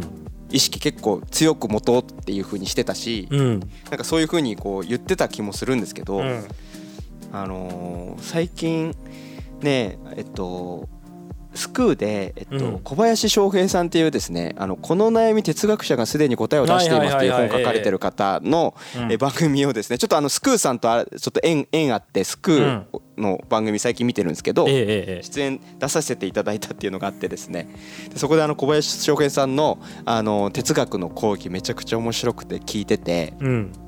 でその中であのーなんかねこれ誰だったかな？そのあれかこれかじゃなくて、うんあれもこれもっていう生き方がうん。今は求められてるんじゃないかっていう話をする回があるんですよ。ええちょっと待ってね。あれかこれかそれはニーチェですよね。あれかこれか。あそう。うん。ニーチェか。あれかこれかってニーチェか。うん。うんうんであのーえっとねちょっとこれ間違ってたら申し訳ないんだけどすいません違いました。キルケゴールでした。キルケゴールだキルケゴールだよね。そう。んキルケゴールだ。あのあれかこれかじゃなくて、うん。あれもこれもっていう生き方がいいあっていうことであのだから結構ね選んじゃいけないんだと。ーへえうん。かいつまんで言うとあのなんか選べって言われて育ってきたじゃん我々、うんうんうん。人生をあの自分から選択していかないとダメだっていうふうに言われててだからこう自分でこう意思決定していかなくちゃいけないって思ってたんだけど、うん。あのーキルケゴールはそのいやむしキルケゴールじゃないな。あの、うん。小林翔平さんがね紹介してた本があるんだけどちょっと忘れちゃった、えっとねあのあれもこれもっていうことで、うん。つまりそのえヘーゲルの弁証法だよね。だアウヘーベン。うんうん的な考え方も入ってんだけど、うん。あれヘーゲルだよねヘーゲルね。弁証法って、うんそう。そのどっちかを選ぶんじゃなくて、うん。どっちかのいいとこ取り、うん。そういいとこ取りかつそのなるほどね。どっちもこうどっちも真剣に追うことによってより工事の解決策が思いつか、つくとかなんかそうはいうまあもちろんそのそういう的な考え方も含むんだけど、うん。あの自分から主体的に選ばないっていうことが今実は重要なんじゃないかっていう話をしていていやすげえ面白いなと思って、選ばないかと思って。うん。で結構さ第ね新ひらめきラジオ第1回で J さんもなんか同じようなこと似たようなこと言ってたんだよね、なんか、あのー周りから求められてることがみたいな文脈だったと思うんだけど、うん求められてることをやるのがいいんじゃないかみたいな、うん。まさにそれもあの選ばないっていうことだと思うんですよ。自分で選ぶんじゃなくて、周りに周りに要請されていることをやるみたいなね、でなんかすごくこう自分で選ぶことが大事って思われてる言われてるんだけど実はあの自分から選んだ方が後悔しやすいっていう研究結果もあるらしくて。へえんかなるほどね。これもあのうん。また劇の例で悪いこう詳しくはですねあの小林先小林翔平さんのあのスクーであのやってるこの悩み、この哲学者がすでに答えを出しています。シリーズをぜひ全部聞いてほしいんですけど、うん。あのーそこでね出されてた例で、あのーなんかとアメリカとフランスだったかなこう、あのーどっかの国はこうなんか難病の子供がいた時にうん。こう治療治療方針を医者が決めるらしいんですよ。普通さなんか我々日本とかアメリカはさなんかこういうすごい難病でうん。あの手術の確率し成功確率50%です。どうしますかって選択を親に委ねるじゃん。それが当たり前だと我々は思ってるじゃないですか。うん。だけど国では国によっては、えっとちょっとどこの国だったか正確に忘れちゃったんですけど、うん。えっと医者が決めるんですって。もうあのうん。このこの子にはこういうなるほどね。うん。診断こういう治療方針でいきますと。うん。いうふうに医者が決める権限を持ってるらしいんですよね。うん。で後からこうじゃあそのねその結果に対してこう、うん。どういうふうに考えてるかっていうことをあの追跡調査すると、うん。あのやっぱりね自分親があの自分たちで医療方針を決めた場合うんあの時こうしておけばよかったっていうふうなことをやっぱ考えてしまいがちな傾向があって。うん。でまあその医者に言われたことを受け入れた場合は結構でもあの時はああするしかなかったっていうふううにん。思えているケースが多かったんですね。うーん。だつまり自分で決めたがために後悔するみたいなことが結構起こりうると。うんなんかねやっぱだからこう選択肢がやっぱ多すぎるっていうのは必ずしもこう人生の幸福度につながらない場合があって。うん。ね実際にそのこうマーケティングでもさ選択肢多すぎると逆に売れないみたいなこともあったりするじゃないですか。あるある。うん。だからねその選ばないっていうのが自分から選ばないっていうのが一つね人生のをこう割とこう幸福に近づくための一つコツなんだっていう話があってねめっちゃ面白かったんですよね。うーん。ちょっと興奮しすぎてなんでこの話に行ったのかちょっと忘れちゃったんだけど、一日のタスクかな？いやでもねそう。だからそのなんだろうなそのそうなんか9時5時の話をしてましたよね。そう。うん。そうそうそう、ん。そうだ。そう。選ぶっていう話をしてたん。その、だからそこ選択肢をねこう減らすっていうのが大事っていうところからちょっとその話になったと思うんですけどあのーなんだろうな。だから重要な本当にね重要なものだけうん。にフォーカスするっていうことをやればやるほどうん。悩まなくなってくるっていうのは本当ね体感としても分かるんですよね俺も。うんなんかあのー、J さんがさなんかなんだろうこう今期ね、うん。まあ弊社で作ってるタスクシュートクラウドに力を入れるぞってうん。決めて、であのーすごく、えー力を入れたいプロジェクト他にもいっぱいあるけどうん。あえてそこをこう削ったっていう話をしてたじゃないですか。うんうん。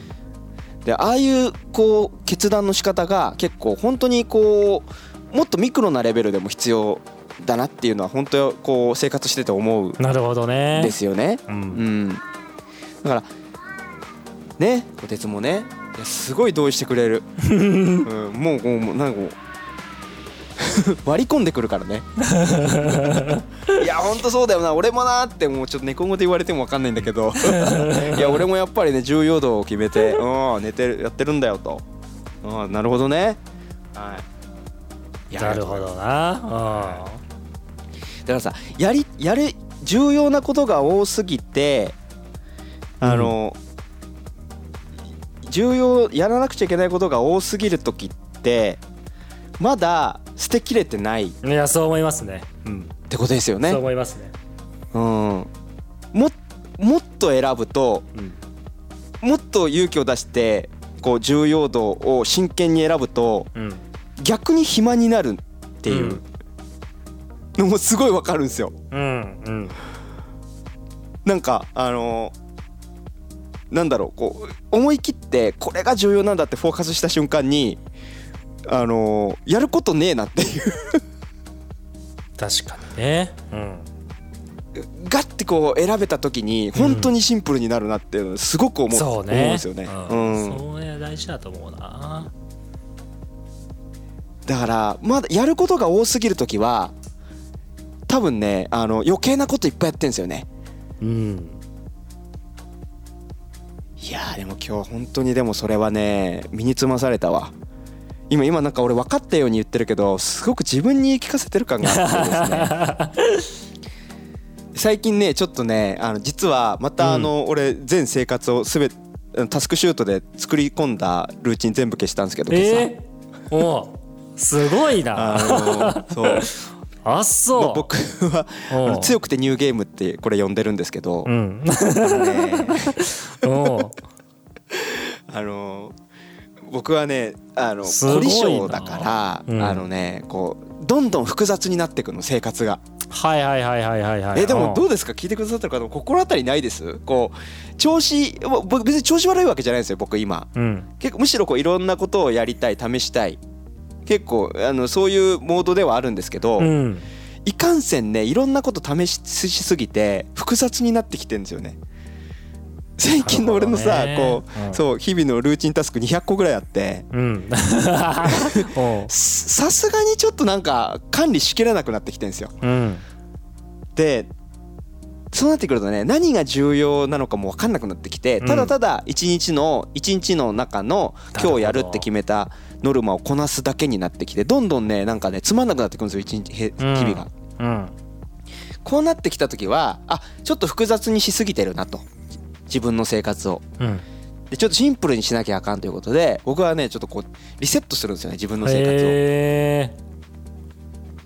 でもそれはあのーあの昔ねクロノトリガークロノトリガーっていうゲームで初めて導入されたシステムなんですよ強くてニューゲームそうなんだ。そう。あの一回こう全クリするとこう全クリした時のまあお金とステータススキルを持ったまま最初からゲームができるっていう画期的なシステムなんですけど。ほもうなんかやっぱあのもう最初から強いわけよもう。うん。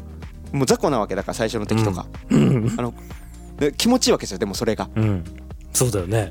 そう。で僕はさもう全てのルーチンを消したけどうん。でもこうあんなに複雑なあの生活をこなしていたスキルを持っている人間なわけですよ。うん。もういある意味異世界転生してきたなるほどね。勇者みたいなね。だからもう俺はもうすごいもう体に染みついてるわけですよ。こう複雑なタスク管理スキルが。うん。キャリアがあるわけ。だからあのこれから作るこれからゼロから組み立てるあのタスク管理システムはもうはるかにち、いいものを作れるはずだっていう自負のままもとへ最初からこう作り始めるっていうね。強くてニューゲーム。めちゃくちゃ楽しい。なんか異世界転生しいやたしたそうなんだ。うん、最強だからもう。でもうゼロベースであの一番今の自分にとって重要なあの、タスクはなんあの習慣は何だろうって考えてうん。でまあもちろんやっぱりこう自分の中でタスクシュートを使うっていうのはまあ外せないなっていうことでまずはタスクシュート取り出すわけですよ。習慣として。あいやいやいやいや。でこうまっさらな中であのじゃあ今日からまた作っていこうと。うん。でやっぱりでもやっぱ運動はしたいなって思うからやっぱじゃあ運動はしようみたいな感じでうん。一個ずつこうねあの取り出し取り出していく感じそう。そう。めっちゃ楽しいよこれ。すごいな、ねこれはね本当俺みたいな人にはマジで、うん。そう。J さんはうね、ん。多分ねその構築がうまいからうん。そのなんだろうこう部分的にチューニングみたいなのできるだと思うんですよ。うん。話聞いてるとすごいいろんなこと試してんだけどあのすごいこう部分的にバージョンアップしてる感じがすごくしてそれできるのすごいなって思うんですけど丸ごと交換しないと俺ダメなんだよねすごいな。ちょっと怖いもんな全部消すの。怖い。いやでも J さんはもうすごい緻密に組み上がってるから さすがに俺もそこまで作り込んだら全部捨てるの怖いなって思う。で僕はねもう全て捨てないとダメなんですよやっぱもへえそういう使い方もあるか確かに。ういやそう気持ちいいっすよ。なるほどもういなもう何もうまくいかないという時は、あのなるほどな。まずねそう。それはでもあるかもはい暴飲暴食しますってね、うん。その日は。はいもうダメですって。暴飲暴食するんですよもう。全てを捨てて。もうリセットだからもう儀な式ですよね、かうん。もう体に悪いことしてうん。でしばらくダラダラしてうん。はいじゃあ今日からまたゼロから始めますって言って。へえおもろ。で,、はい、でもまあ俺の中にはこう眠ってる、うスキルあるから。うん。大丈夫なんですよもう。よりいいものが作れる。すげえな。いやそれはちょっと画期的かもしれない。タイプによると思いますね。タイプあるね。うん。結構すなんかあの浮き沈み激しいとか、なんかそういうタイプの人は、うん。あの強くてニューゲーム手法すごくおすすめですよ。なるほどね。確かにね。うん。うん。それはでも本当そうかもしれないねそう。沈沈んだ時はもういいや。また強くてニューゲームすればいいしみたいな。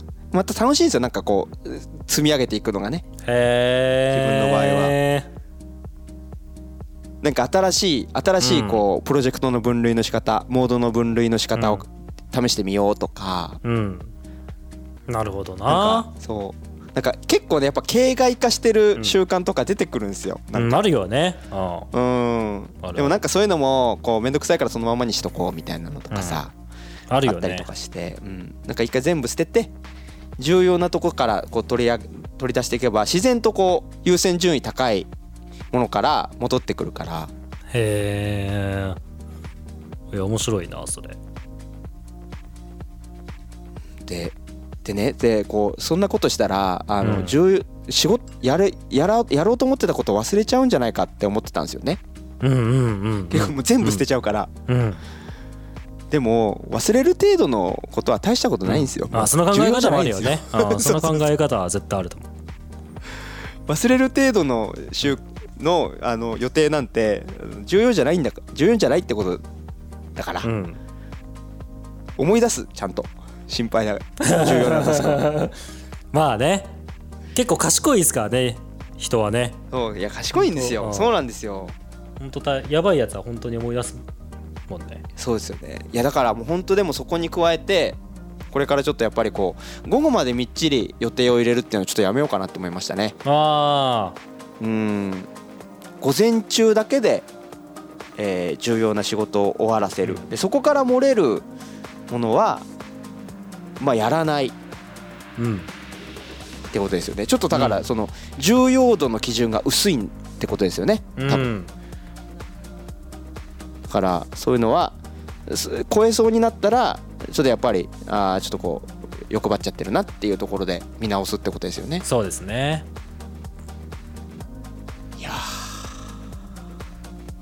めっちゃいい話だったないやひらめいた今日も。いやーひらめきは今日はちょっとねもう興奮してちょっとなんかすごい汗かいてるもんね。いやー。いやー面白かった。面白かったですね。もう J さんが興奮しすぎてこう DJ みたいになってる時がありましたから。あの時は俺は怖かったよもう。あれ？絶対あれ？こ絶対乗っかってくれると思ったのに。ね。いや俺ものもうあの何言うか分かんないけど、うん。何言うか分かんないけどもう乗っかる気満々だったからね間違いなく面白いこと言うって分かったけど なかなか言わないなみたいな感じだった。はい。というわけでですねあの一つしか質問紹介してないんですけど2時間。盛り上がりました、ね、喋ってます。はい。また来週もえいやそうですね。ちょっとあのごめんなさい。コメントもね今日あのたくさんいただいてちょっと拾いきれてない部分がねあると思うんですけど。いや本当なんかあのもうおかげさんですごいちょっとね、え。我々もテンション上がっちゃいまして。あのぜひちょっとまたねあのこっから聞いてみたいとか自分はこういう感じなんですけどえっとこんこういう感じなんだけどどうしたらいいとかえうん。ぜひねちょっとコメント欄とかハッシュタグとかアンケートもう何でもいいんであの軽くちょっと質問投げてもらえると我々もね楽しんで取り上げます。はい、はい、取り上げさせていただくんでちょっとタスク管理哲学いろんな話話題何でもござれですので、えーお待ちしております。うん。はい。ということでですねえーいやいやいやいや面白かったですね。面白かったですね。はい。はい。ということでえっとあれ？ちょっと待ってくださいねはい。はい。あれちょっと待って。いい感じでちょっと BGM 流そうと思ったんだけど。エンディングっぽく。さあいいっすね。聞こえないですけど僕には。ま あちょっと我々,、まあ、我々には聞こえてないけどちょっと流れてんじゃないですかね。あマジっすか、はい。うわすごい。いい。はい。気持ちがいい。ということでですね。はい。今週もあの1時間で終わるはずがだいぶオーバーしてしまいましたが。いやでも本当ね、はい。これ明日からの生活僕変わりますねいいっすね。本当に。はい。朝ルーえー、何朝ルーチンだっけ？